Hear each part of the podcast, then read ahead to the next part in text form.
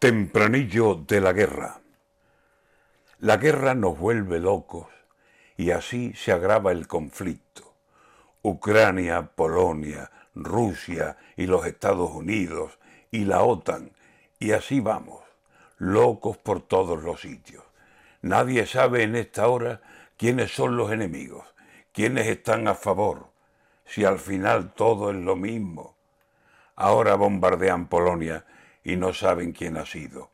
El día menos pensado llegan a nuestro bujío las sobras de los misiles y de bombas a capricho, y llegarán sin remite, como para estar tranquilos, ni de unos ni de otros.